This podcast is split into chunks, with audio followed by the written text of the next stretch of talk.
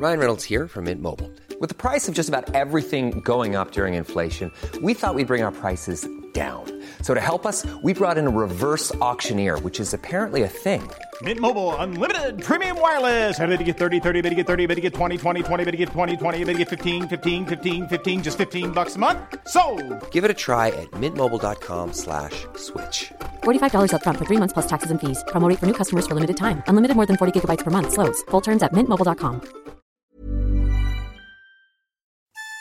Tu n'as pas de chance, camarade. C'est moche qui t'arrive, hein Ça, on peut dire que s'il y a une tuile qui tombe, elle est pour moi. Oh, alors ça, ça vraiment, c'est la tuile, hein. Oh là là là là.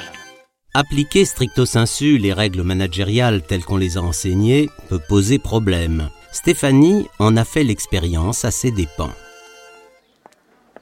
À 37 ans, Stéphanie est manager, nouvellement recrutée dans une entreprise de 2000 personnes à Bordeaux. Elle a auparavant passé 4 ans dans un grand cabinet de consulting à Paris et elle manage aujourd'hui une petite équipe de 6 personnes. Son nouvel employeur bordelais, quoique prospère, doit affronter l'arrivée de nouveaux concurrents. Et c'est Stéphanie qui est en charge de mettre en place de nouveaux process dans son service.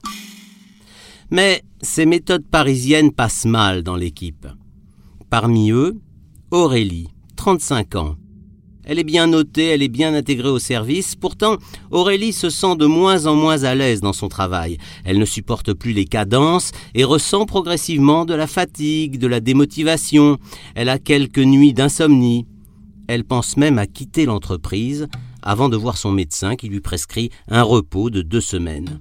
Rien de grave. Et pourtant, pour Aurélie, la responsable de ce qu'elle considère être du harcèlement moral, c'est bien Stéphanie. Stéphanie, elle, n'a fait qu'appliquer les méthodes qu'elle connaissait et qui ont toujours été couronnées de succès. Elle n'a jamais outrepassé les prérogatives de ses fonctions et elle ne se sent pas en tort. Alors, comment réagir face à cette accusation lourde de conséquences? Françoise Maréchal Thiolan, bonjour. Bonjour. Je le rappelle, vous êtes avocat médiateur au barreau de Paris, intervenant principalement dans les conflits au travail et les conflits intrafamiliaux. On vient euh, de l'entendre dans cette histoire. À première vue, euh, Stéphanie, euh, ce n'est pas une, ce qu'on pourrait appeler une harceleuse. Oui, absolument. Ce qui est décrit dans cette histoire, ce sont simplement des méthodes managériales qui fonctionnent euh, à Paris, dans son entreprise précédente, et qui manifestement, pour une salariée, hein, une seule salariée, semblent euh, en fait dysfonctionner. Et comment on va faire euh, la différence, en tout cas dans ce cas-là, entre le laisser-aller d'un collaborateur et le véritable harcèlement? Il faut bien comprendre que harceler quelqu'un, c'est mettre en place d'une façon euh, intentionnelle des agissements répétés et qui euh, portent atteinte à la santé physique et ou morale du salarié victime du harcèlement, soit de son collègue, soit d'un manager. Donc il faut bien s'attacher à ce qui est reproché à Stéphanie. C'est, semble-t-il, uniquement un changement de méthode managériale. Et il y a en réalité des précédents. La jurisprudence, euh, donc la Cour de cassation, la Chambre sociale, a déjà statué sur euh, différents faits et nous apporte un éclairage sur ce qu'est ou ce que n'est pas du harcèlement moral.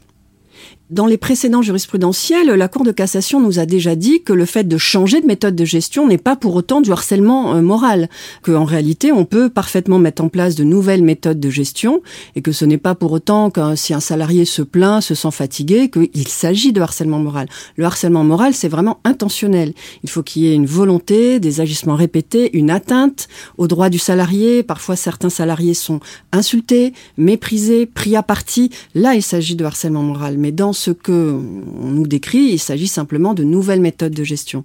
Donc, il faut peut-être s'attacher à de quoi s'agit-il?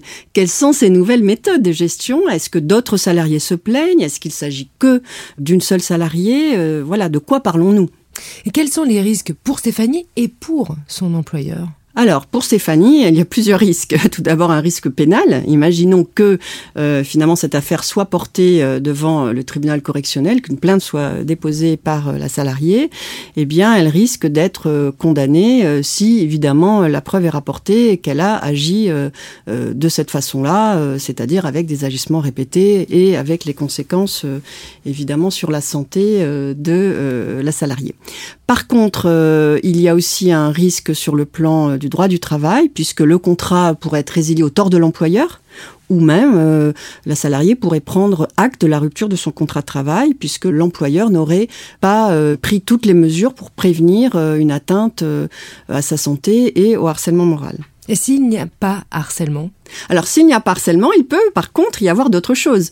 La Cour de cassation a jugé en décembre 2017 qu'il peut très bien y avoir des faits qui ne sont pas constitutifs de harcèlement moral, mais qui par contre euh, sont constitutifs euh, de ce que l'on appelle aujourd'hui le management par la peur. C'est-à-dire que des méthodes de gestion qui justement mettent une pression sur des salariés et euh, qui, dans un contexte économique évidemment difficile, avec évidemment une atteinte aussi à leur santé, eh bien peut mettre en cause la responsabilité responsabilité de l'employeur qui lui a un devoir de protéger la santé et la sécurité de ses salariés. Donc en réalité, peut-être que Stéphanie euh, n'aurait pas à affronter euh, une procédure au titre du harcèlement moral, mais son employeur, lui, risque d'être mis en cause et évidemment, il pourra ensuite reprocher euh, au manager ses méthodes de management. Quelles sont, euh, Françoise Maréchal-Thiolan, quelles sont les premières démarches que doit faire Stéphanie? Eh bien, je conseillerais à Stéphanie de prendre conseil auprès d'un avocat ou peut-être aussi de son syndicat pour savoir exactement ce qu'il en est, puisqu'elle est cadre, hein, fort probablement.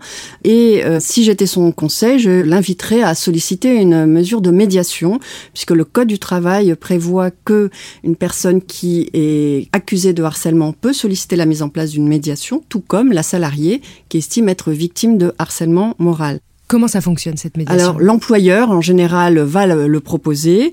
Parfois c'est la médecine du travail ou l'inspection du travail d'ailleurs hein, qui propose cette médiation ou bien euh, le CSE dans le cadre de sa mission aussi de prévention et, d'alerte hein, euh, en cas d'atteinte à la santé d'un des salariés. Donc le médiateur euh, qui sera choisi peut appartenir soit à un centre de médiation, soit être simplement choisi parce qu'il est reconnu et il va se rapprocher ensuite de chacune des parties. Ce sera un contrat euh, tripartite, c'est-à-dire euh, employeur Stéphanie Aurélie, peut-être qu'elles seront assistées d'un délégué euh, syndical ou de leur avocat. Et généralement, l'employeur prend en charge les frais honoraires du médiateur puisqu'il entre dans sa mission de proposer euh, des méthodes de prévention euh, du harcèlement moral, en tout cas de gérer ce type d'affaires. Il faut savoir que l'employeur ne participe pas forcément à la médiation.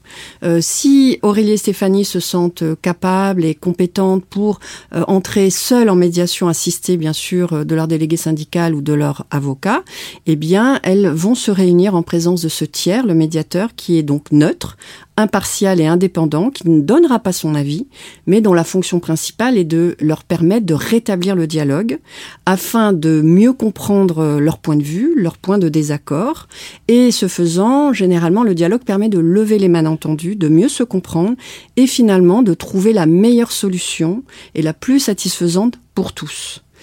Une fois que cette solution est trouvée, ce qui est à peu près le cas d'un 70 à 80% des médiations, les parties peuvent demander à l'employeur de valider leur accord.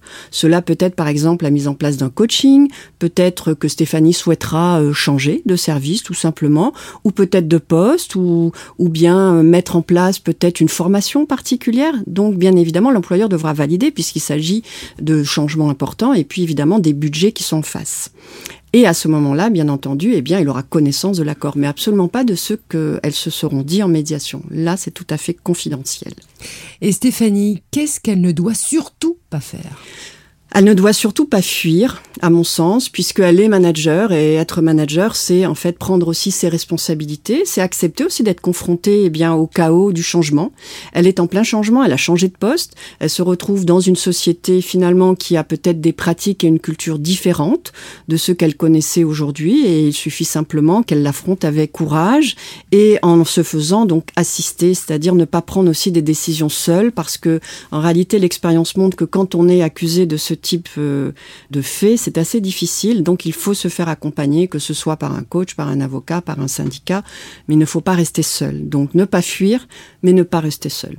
Alors je précise juste que si Stéphanie est reconnue coupable de faits de harcèlement moral, le code pénal prévoit qu'elle encourt une peine euh, allant jusqu'à deux ans de prison et une euh, amende qui peut aller jusqu'à 30 000 euros. Françoise Maréchal-Thiolan, merci beaucoup. Merci.